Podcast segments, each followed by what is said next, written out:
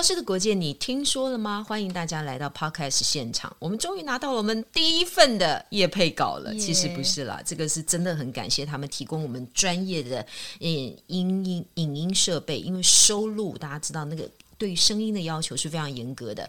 防疫不出门，安心购物找正成。正成集团呢，作为台湾影视影音器材代理领导企业，官方有个购物平台 CSE Mart。你想要的影音设备啦、摄影、录音、直播、灯光、脚架、包包配件，全部都可以在 CSE Mart 找到哦。它是所有播客们当中设置直播平台推荐专区，里面不管你是专业的、非专业的，众多的器材你不知道怎么选择的，都可以到这里轻松解决。我们所使用的这个录音设备在 CSE Mart 也就全部找得到，赶快手刀下定，因为下面有连接哦。你直接下去订的话，可以享九百元的购物金，诶。这是不是真的很好？谢家璇，你赶快买一套吧。欸、我妹可以用哎，我妹是网红直播主，她粉丝超多的。你看吧，现在大家是不是在家里面都可以变成直播主？而且呢，正成的 leader 跟我说，他不是只有卖 podcast 的相关设备哦，他还有卖摄影机镜头哦，像是你常常要出去潜水啦、滑雪啦，那 GoPro 的运动相关的摄影镜头，在那里都找得到，真的蛮划算的哦。告诉大家，你是听《消失的国界》，你听说了吗？我想优惠可能更多吧。九百再加九百，我不敢说。今天我们再度邀请到谢家璇，因为他最近去了一个大家都非常熟悉的地方，但是现在没有人敢出去嘛。要出去的话，可能都是为了打疫苗。现在台湾也打得到疫苗，所以也不用飞去了。但是此行真的非常难得，谢家璇做了非常多的事情，而且跟他的聊天过程当中，我才知道原来有好多东西都没有做在《消失的国界》的专题当中。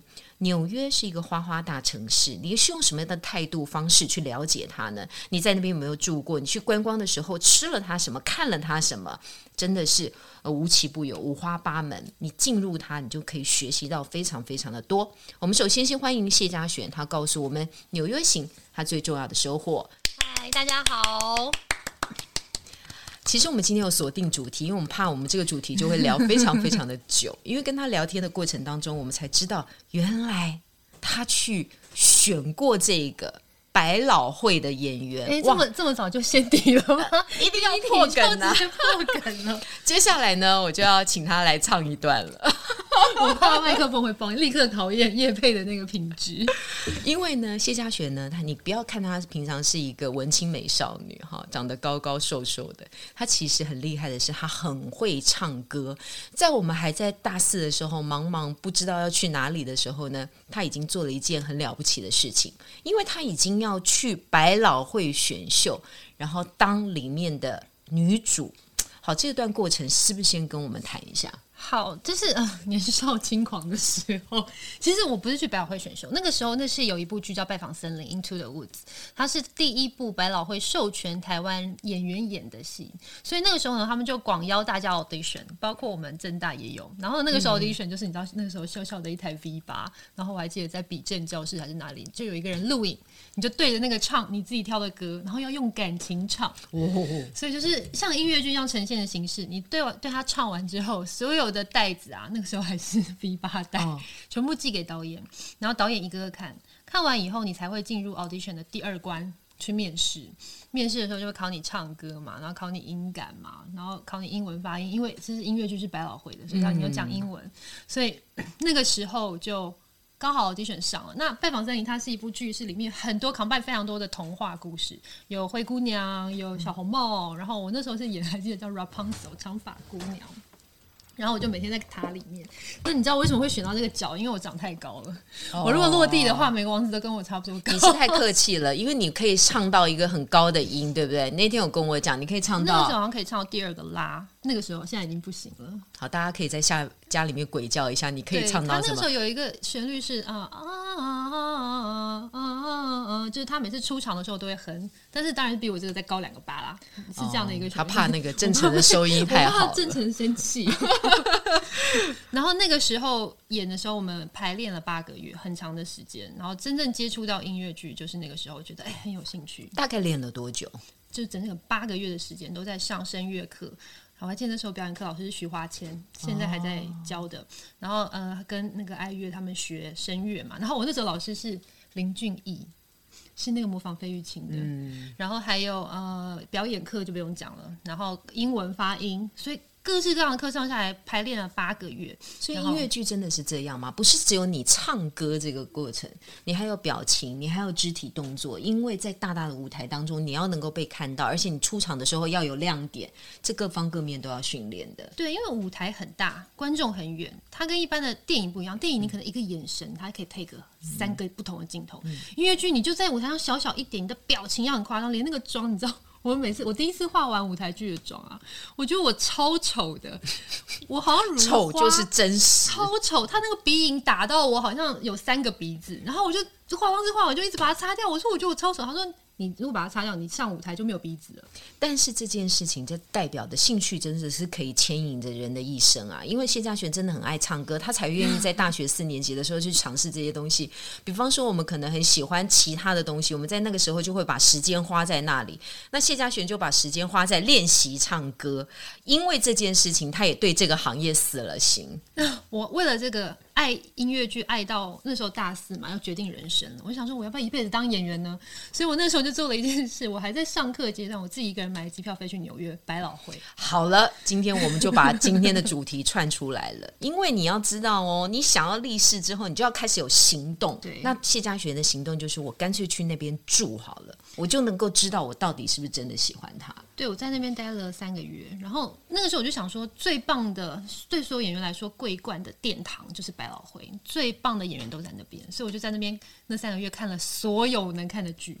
你知道，穷学生没有什么钱，就是早上去排队排那种超便宜的票，然后为了看一部戏，然后呢，因为你要坐得近，你才看得到那个演员的表情，然后他们的舞台跟他怎么样呈现。就这次旅行结束之后，就觉得嗯，好，我决定我不要演音乐剧。因为太辛苦了吗？因为我对于音乐剧的喜爱跟成为一个专业演员其实是有落差的。两件事。对，因为你要想，你每一天都要做一样的事情，把它当成一个 routine，然后你每一次上台都要燃烧同样的热情，这个是需要有一个能量的维持，并不是你光靠你喜爱这个产业。你就可以做一辈子。对，大家要想想说，哦，如果你是演 Frozen 啊，不管你要是演 Elsa 还是 你要演那个角色，对，你要花很久的时间。第一次看的时候你会有惊喜，第二次看的时候你说哦就这样，第三次你把他的场景背出来，你就像打卡上下班了。那就很像，但是你要演一百次、一千次，哎，你看姚天一姐像歌剧魅影，她已经演二十九年了。你想象一下，一个演员二十九年，每个礼拜一到日，她可能只休一天，然后每天两场到一场，她就待在里面唱她的角色。你这样二十九年，你会不会觉得你就是好像已经分不清楚你跟角色，然后她好像就是一个日常？你也没有什么热情，这样真的是还蛮消磨人生的哈。你同样的工作做了很久啊，虽然把它变成了极致，变成了专业，但是工作当中不找出一些变化，恐怕没有办法存活得很久。所以呢，谢家璇到那边三个月他的一天的日常，可不可以跟我们讲啊？比方说，你早上啊到晚上啊，你为了等去看这个百老汇的戏，大概做出了哪些的努力？好，因为我知道很多人都去过纽约，所以他们有排过百老汇。因为可能穷学生都知道什么是 TKTS，它就是一条呃一个票亭在时代广场旁边，然后专门卖当天卖不出去的票，而且都是贵的票。我刚刚来录之前，我还给天一姐看，我找到二零零六，我不知道讲哪一年好，这样大家知道我什么时候念大学，二零某差年的。票那张票是那时候刚上的，他说 The Producer，然后呢那时候非常的红，他一张票那个年代有十几年前啊，我也讲出来 二十年前哈，他一张票要一百一十块美金，嗯。我去 TKTS 排一样是前面排数，我只花了五十块美金。五十块美金，因为穷学生去到就想要排，排了以后呢，他得到的付出就是半价得到，半价，而且前面超好的位置。为什么呢？就是因为有一些人呢，他就把这个票丢掉了，或者他就退票了，对，或是没没没没卖完，然后他还会当天还会抽乐透。就是 你看，穷学生多么融入了纽约的生活。我们不要说他穷啦，他能够有钱去看歌剧，其实他已经是中上阶层的生活了。小康学生。但是我也要分享一下，我去到纽约的时候呢，我其实也有去。你知道，这就是一个必经的过程嘛。啊、去纽约的时候，哎呀，一定好像要崇尚分这个 fashion，一定要去买一下那个百老汇的票。嗯、那我记得我们那时候真正的流程，我有跟嘉璇聊过，他就是应该在倒塌的那一座。世贸大楼当中的一楼，然后去排队买那个当天的票或第二天的票，那个就是原价。就是有钱人跟小康学生，我们不是因为有钱，是因为我们要精准的算时间，我们没办法到当地去等排队，真的蛮花时间。对对对，我们就是因为要那个时间点就要做那个事，晚上就一定要看得到戏，好，所以我们就去排了那一个。那对我来讲真的是蛮嗯、呃、印象深刻的。哪一部啊？那时候还记得。嗯呃，印象深刻的有两点啊。第一个当然是那部戏叫《西贡小姐》，我等会再跟大家讲一下《西贡小姐》的历史。第二件事情是因为我买完这个票的那个地点的后一年，这个大楼就倒塌了。哇！所以我对我来讲呢，我看到那栋大楼倒塌之后呢，我其实心里面呢，第一个当然很庆幸，我真的有去看过那个世贸大楼的状况。第二个，我有在那里活过，而且我买了那个票，但是我没像嘉璇一样啊。还把票保留到现在，不然应该是照片，那是照片，为了给你看，我翻出来的。可是你那时候应该心里面会有点慌慌的，就感觉你曾经站在那个地方，对，然后它现在变零了。所以当飞机过去的时候，我就一直回想起前一年我去那边排队买票，然后看西贡小姐那个场景。嗯、我有时候觉得人生啊，就是在那个当下，你不去做那件事情，你势必后悔。这个一这个世贸大楼的这个双塔的爆炸事件，就。深深的给我的这个体验，当然那是另外一个话题啊，因为那留下了很多难以磨灭的印象。比方有人就因此谈了恋爱，或离婚了，或分手了，或结婚了啊，很多的场景在那个时间点 发生。对，但是我也要跟大家分享《西贡小姐》，你去看这个音乐剧的时候，请你精气神一定要好。因为呢，我为了去看这个西贡小姐，第二天呢，我在还没有调整时差的情况之下呢，我就去排队买票看了西宫小姐。我想说，你怎么会第一步挑这个？对，对，对，然后我进去的时候多贵啊！我有点忘记票价，我想说，好，我一定要眼睛睁大大的。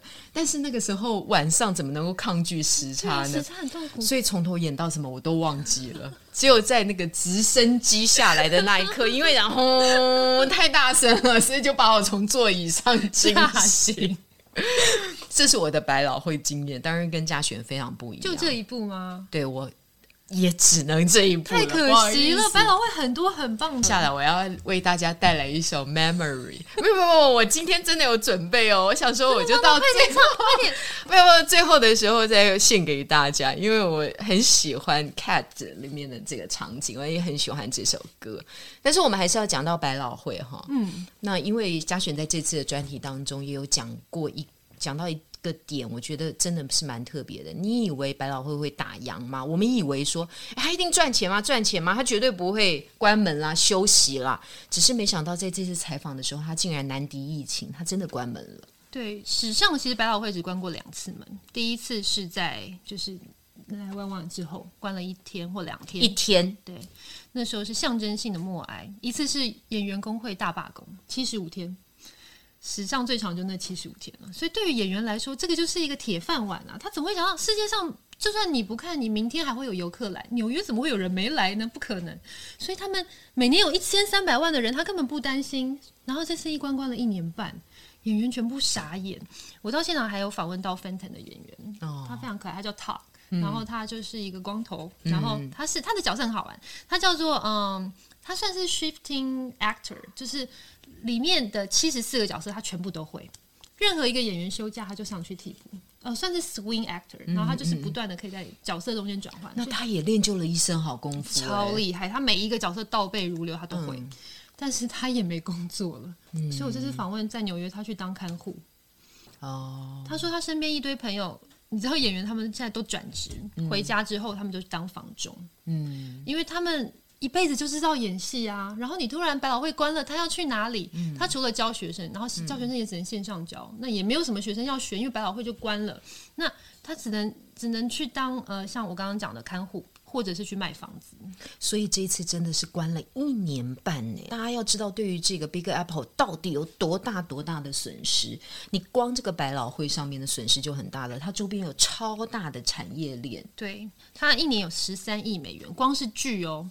然后呢，它这个剧的收益还不包含周边，包括商店啊，然后包括它的原声带，然后包括他演员的周边，像他的那个 Wiki 就还有卖帽子什么，Frozen 更不用讲，他周边小朋友一定买一堆，然后他周边所有的店都为了百老汇而开。嗯，然后呢，我这次去看，它根本就像是死城，然后每一栋，为什么百老汇会叫百老汇？它有分百老汇跟 Off Broadway，、嗯、就是外百老汇。真正的百老汇剧院是可以容纳五百人以上，所以是很大很大的剧院。你看那个人每次这样进出进出，我还记得那个时候我在那边排队，然后每次到了某一个时间，你就会看到所有的剧院，所有的门打开，所有的观众涌出来，那个场面很壮观。你其实这辈子不太会看到类似的场景，就大家一起看完剧，一起出来，然后那个地方就顿时塞满了人。然后这些人刚刚前面都在看戏，每一天都这样哦，在百老汇。然后呢，一战、二战时期他都没有关门，因为他们是纽约精神象征、全球艺文中心跟演员的精神象征，所以他们不能关。就像一关关一年半。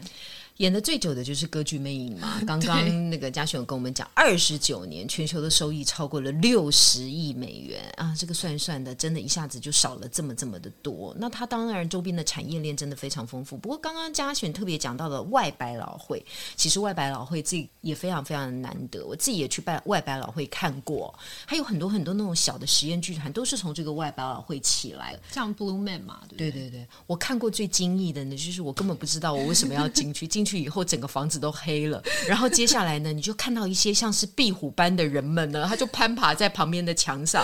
那接下来，我们所有的观众在底下一个小小的场域当中呢，他们就突然穿着荧光的衣服，然后从空中把你抓起来，然后呢，你就一直在那个上下上下的过程当中，你就完成了一个实验剧场的体验。说实在呢，因为我那个时候非常小年纪，我现在还搞不清楚那个你到底经历了什么，叫什么名字，但我觉得对我。我来讲是一个非常非常非常特殊的体验，因为如果没有看过那个百外百老汇的剧，你就不知道剧原来还可以这样演。在那个时候，其实他们是最早开始有互比较互动式演法，嗯、然后比较实验剧场的性质都在外百老汇开始。所以其实台湾很多实验剧场都是有用于他们的一些灵感。那像最近台湾很夯的一些剧啊，其实也是从外百老汇进来的。那个时候就其实很多都叫好叫座。其实这次疫情呢，真的带给纽约非常非常大的冲击。我觉得百老汇只是其中的一个环节。那其实嘉轩也可以跟我们分享，其实，在过程当中，他也真的看到了，诶，有些人呢找不到工作，或有一些商店呢，他根本开店了，但是他也找不到人，因为有很多人他不想做这个工作，或者是。干脆他就在家里蹲着好了，因为搞不好他还可以领到钱。其实纽约真的很有趣，他有很多人是职业家里蹲。为什么说职业家里蹲？这是现在这个吗？大陆的用语叫躺平族吗？没有，他们应该是不小心就跟上了大陆的时事。哦，应该是他们是创这个的先河吧？对，因为他们也没有躺平，他们有拿钱的哦，所以还是好厉害的躺平族。你要听一点，你算一下，他一个礼拜发你三百块美金。一个礼拜，一个礼一个礼拜三百块美金，好九千，对九千了哈。所以四个礼拜月薪是多少？是三万六，比台湾基本工资还多。当然我不能这样讲，因为他一个大麦克可能是台湾的两倍或者二点五倍。但是他什么都不用做。嗯，那你看哦，他们的打工族基本薪资可能一个礼拜，呃，如果你是时薪这样算，可能七千块，呃，可能七千块台币。那你领薪水，你领补助比你不上班来还领得多，你为什么要上班？所以他在最近有了一个最大重要的政策，他结束了那个补助，对不对？对，可是吊诡的是，要逼大家去上班啊！他本来以为这样就可以结束这个经济衰退 recession，可是大家反而因为这样没有钱消费，经济动能又停了，所以政府现在很很为难。那他到底有没有工作呢？你知道这个供需市场嘛？我必须要提供工作，嗯，OK，你来，那我这样不发钱给你，可以，我可以带动整个。他有工作机会吗？他有工作机会啊，但是现在大家都。不求正职，只求兼任，或者是呃实薪的那种打工。因为呢，他的补助金是发给没有正职工作的人。哦，如果你有正职工作，你可能公司会出了一个什么证明，你反而领不到相关的一些福利津贴了。对，所以不管他是不是补助金。有一个状况，你如果是精英白领，你绝对会去上班嘛？对，对，对，因为第一个你 work from home 很安全，第二个你的钱本来就比这九千块多。是，那最多人。不去上班是谁？就打工族啊，餐厅最多了。那他如果这样一个小时一个小时领，他又再勤劳一点，当然这些人是不太可能勤劳的。好，他如果再勤劳一点，搞不好他比正职的领的还多。也有这种人，而且这种人很多。我这次访问一个餐厅叫 Yumbling，他就是台式饺子馆很有名。嗯、他说一堆人来面试，跟他说他不要正职。以前面试都是希望转正嘛，嗯、有福利有什么很棒，嗯、这些人都不要正职，他们拜托你给我时薪就好。因为他们才能领补助啊。那他这样拿了打工的时薪，又拿了补助款，赚的比他原本正职还多。真的哈、哦，现在就叫做我们不要说斜杠好了，对所有的企业老板来讲，你也不想投入你的成本，就是那个就叫做约聘制。约聘到后来呢，你会找不到你精英中心的员工，因为大家每天都在用破碎的时间在处理你很重要的工作，没那没有把心放在这上面。怎么可能进步呢？像我去访问半亩园啊，台湾不是东风街有本店，嗯，半亩园分店在纽泽西，就是做北方对对对对食品的那个，他在 Jersey 有分店。老板娘说，你猜他们现在炒锅就大厨，嗯，一个月月薪多少钱？就是只就是就是长长长出的火的长火的那个一个月月薪啊！你这样问我的话，我要稍微抬高一下，八万多吗？台币五千块美金一个月，嗯，月薪嗯十五万。才找得到人哦，而且那个人还会嫌工作累，然后做一做不做了，夸不夸张？所以老板很惨啊！而且其实纽约现在的市长他是一个非常的，我我我这样讲应该不会有共和党或民主党的，应该还好。他是一个非常保护穷人跟弱势的人，哦、所以我一路访问来，只要是老板、业者、屋主，对他都是痛骂。嗯，这个就是面临到这一次 COVID 最大的考验了哈、哦。这个是一个社会主义的一个，还是你在这个市场当中应该自由的去奖励一些对呃努力付出的人？因为他还有一个政策是，你房子付不出租金，你可以屋主不能赶他走。天哪，他永远待在里面。对他，所以这个东西他无限延长了。所以我访问到一堆屋主，至少被拖欠了房租半年以上。那最后，我想问一下嘉璇，那个外观看起来纽约还是我们认识的纽约吗？外观看起来，它就是一个比较不那么亮的苹果，因为很多灯关了。但是这些店呢，都还在那儿，只是它开门的时候人潮没有以前多了。啊，那是因为观光客没来嘛？都剩本土观光客。那剩下的都只有店家的抱怨吗？还是只有华人很爱抱怨？没有，外国人也跟我抱怨很多。我这次访问了一个超级大的大盘商，他说所有的对纽约人来讲是一个心理的伤痕。你可以想象，就是例如说，我们公司对面我非常喜欢的咖啡店，它没了。我的生活从此不一样了。当我因为大家疫情都往老家跑，当我从老家回来，这个纽约已经不是我以前待过的纽约。我喜欢的店也没了，我喜欢的咖啡厅也没了，我平常买 grocery 的地方也没了，所有的东西全部换一轮，然后变成一些快餐店，变成所有东西都不一样了。所以对纽约人来说，他们现在很开心啊！我打完疫苗，我们可以 reopen。但是事实上，他们的生活习惯跟他们常去的店。都没了，所以大家知道吗？九一一恐怖攻击事件是发生在十三年前或十二年前的，那个时候当然带来了大概将近两年要 recover，但没想到这次疫情哦，光关门这件事情就关了一年半以上，还有很多的产业都势必面临到转型。你说到底是真正有形的破坏对于人的社会破坏比较强大呢，还是这种无形的、默默的、潜移默化的去侵蚀？人心哪一种比较恐怖呢？这真的是很难很难的评估了。嗯，那当然是一个非常严重的、沉重的话题。所以最后呢，我想我们就用歌声来结束今天的一切吧。一切沉浸在 memory 中。没有没有，第一个我要先请嘉璇先献唱，因为人家是我没有我，我没有任何准备，我不知道我好像是应该我先献唱，因为他是那个有没有选秀 casting 的女主？是蔡依林，那也非常好。哦，我先来了，我先来了。大家，我真的要唱一下《Memory》，这是我对百老汇的回忆哈。其实我也没有准备，但我就唱了。Midnight, not a song from the pavement, has the moon lost her memory? She's smiling alone in the lamplight, the winter leaves gone light at my feet. And the wind Begins to move。好了，这是 memory，memory，memory。决定不要现场，我今天就停在完美的句子。嘉璇一定要给我们来一句。我真的突然想不起来任何一个歌，哎，我真的 一片空白。消失的国姐，你听说了吗？我们今天就到这里了。接下来我们下集开始要请嘉璇现场了，拜拜，谢谢大家，希望大家都有很好的 memory。